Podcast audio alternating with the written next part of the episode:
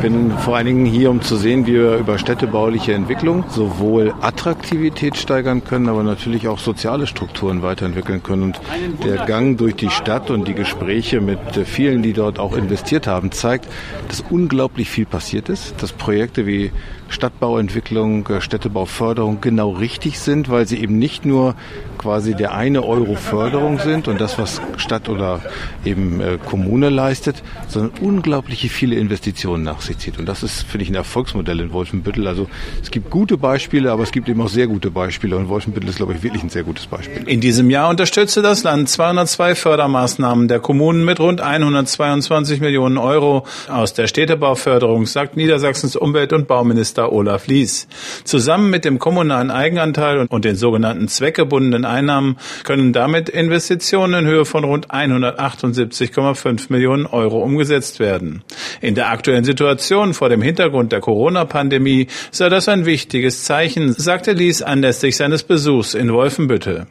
Gerade auch in der Lessingstadt sei man mit dem Löwentor Center auf einem sehr guten Weg, müsse aber immer auch den Denkmalschutz im Blick haben. Denkmalschutz ist eine Herausforderung, das kann man ganz offen sagen. Auf der anderen Seite sehen wir natürlich auch im Erhalt der Struktur, die wir in Wolfenbüttel sehen, wie gut es ist, dass wir Denkmalschutz haben, weil ich glaube, wir möchten das nicht mehr vermissen, was wir heute haben. Mir scheint aber, dass es gelungen ist und ich hatte vorhin im äh, Bankhaus Elinger noch die Gelegenheit, mir das mal anzusehen, äh, dass man das kombinieren kann, dass Denkmalschutz und notwendige Veränderungen, um auch Arbeitsplätze Rahmenbedingungen zu schaffen, möglich sind. Und vor allen Dingen, das zeigt sich hier für mich, dass die Zusammenarbeit von äh, Stadt und Investor und natürlich auch von Behörden, Genehmigungsbehörden und Investoren gut funktioniert. Man wird nicht jedes Problem lösen können. Und wenn man bereit ist, an einer Lösung zu arbeiten, ist das für alle Beteiligten Signal. Zum aktuellen Sachstand in Sachen Tiefenbohrungen, um Ölvorkommen zu finden und dem zuletzt aufgekommenen Thema Ölschieferabbau bzw. der frühzeitigen Ausweisung von Vorranggebieten bei Schandeler und Hondelage durch das das Land, sagt Lies klar und eindeutig. Mal sicher, das wird ja auch nicht stattfinden. Das wollen wir auch nicht. Sondern wir sind ja gerade auf einem anderen Weg. Wir sind auf dem Weg, dass wir natürlich fossile Reserven und Ressourcen, da wo sie sinnvoll erschlossen worden sind, auch weiter nutzen müssen. Es geht gar nicht anders. Aber wir sind ja auf einem ganz anderen Weg. Wir wollen aufzeigen, gerade wir in Niedersachsen, dass wir auf dem Weg in eine neue, in eine Zukunftsregion sind, dass erneuerbare Energien eine Rolle spielen. Das jetzt verabschiedet oder genehmigt der regionale Raumordnungsprogramm eröffnet Chancen für erneuerbare Energien. Und wir diskutieren darüber, wie wir trotz Denkmalschutz vielleicht Photovoltaik installieren können. Da sollten wir nicht eine Debatte eröffnen, wo wir eher zu Lasten von Umwelt und Natur und Klima arbeiten, sondern sollten eine Zukunftsdebatte führen und die findet nicht bei Ölschiefer statt. Es gehe also darum, zukunftsorientiert im Sinne des Klima- und Umweltschutzes zu denken. Gerade in der Region mit großen internationalen Unternehmen könne und werde man diesbezüglich weiter voranschreiten, ist sich Lies sicher. Wir werden ja überall in allen Bereichen Veränderungen haben. Wir werden äh, im Wärmebereich Veränderungen haben, wir werden im Industrie- und Energiebereich Veränderungen haben, aber gerade auch in der Mobilität. Und jetzt sind wir auf einem, finde ich, richtig guten Weg und das ist ja für die gesamte Region, ist ja nicht nur für Wolfenbüttel wichtig, das Thema E-Mobilität voranzubringen. Das ist ein, ein Kernelement. Äh, batterieelektrische Mobilität in PKWs wird die Zukunft sein, aber es ist eben nicht die alleinige Zukunft, sondern gerade das Thema auch neue Antriebe. Wenn ich an Busse, also größere Fahrzeuge denke, wenn ich an LKWs, schwere Fahrzeuge denke mit langen Distanzen, da brauchen wir Alternativen.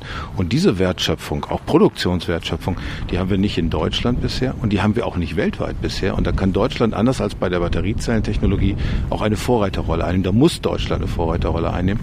Auch das ist eher Beleg dafür, dass wir in Erneuerbare investieren müssen und nicht rückwärtsgewandt. Ein weiteres großes Thema in der Region ist die Suche nach Atommüllendlagern.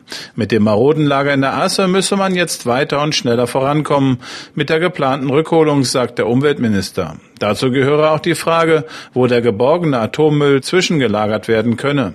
Hier seien zuletzt die Signale des Bundes eindeutig gewesen. Also die äh, Diskussion, die wir in äh, Asse 2 Begleitgruppesitzung hatten, waren ja sehr äh, konstruktiv und die Botschaft des Bundes sehr eindeutig. Der Bund hat gesagt, er sieht das Zwischenlager dort am Standort Asse. Ich glaube, erstmal ist wichtig, wir müssen entscheiden, wo es hinkommt. Weil wir dürfen keine Zeit verlieren. Wir können am Ende nichts aus der Asse rausholen, wenn wir kein Zwischenlager haben. Und wenn der Bund, wie er das jetzt sagt, er sieht den Standort dort, dann werden wir sehen, wer ist Genehmigungsbehörde dafür. Das klären wir gerade. Möglicherweise sind wir auch Genehmigungsbehörde. Behörde. Und das ist keine Genehmigung, wo man sagt, hätte ich gern oder hätte ich nicht gern, sondern die wird an Fakten festgemacht. Und wenn alle Rahmenbedingungen stimmen, äh, also Strahlenschutz, alles was dazugehört, dann ist das aus meiner Sicht ein Standort, der vernünftig ist. Aber wir dürfen uns jetzt nicht verzetteln und zehn Jahre über Standorte diskutieren. Wir müssen einen Standort schaffen. Es ist ein Zwischenlager. Er ist nur für das, was wir aus der Asse holen, für nichts anderes. Und er muss endlich sein, weil wir auch ein Endlager an ganz anderer Stelle brauchen. gebrochen. Aus meiner Sicht äh, gibt es auch keine Alternative dazu. Aber wenn man äh, am Ende vielleicht auch Genehmigungsbehörde ist, muss man fair sein und muss sagen, das liegt jetzt am Antrag, der gestellt wird und ob der genehmigungsfähig ist.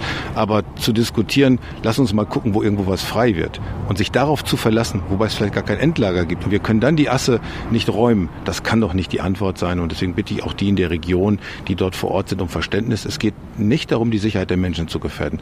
Aber es muss uns jetzt darum gehen, konsequente Voraussetzungen für die Rückholung auch zu schaffen. Das ist das Zwischenlager und so wie jetzt die Tendenz ist, auch das Zwischenlager am Standort direkt an der Asse.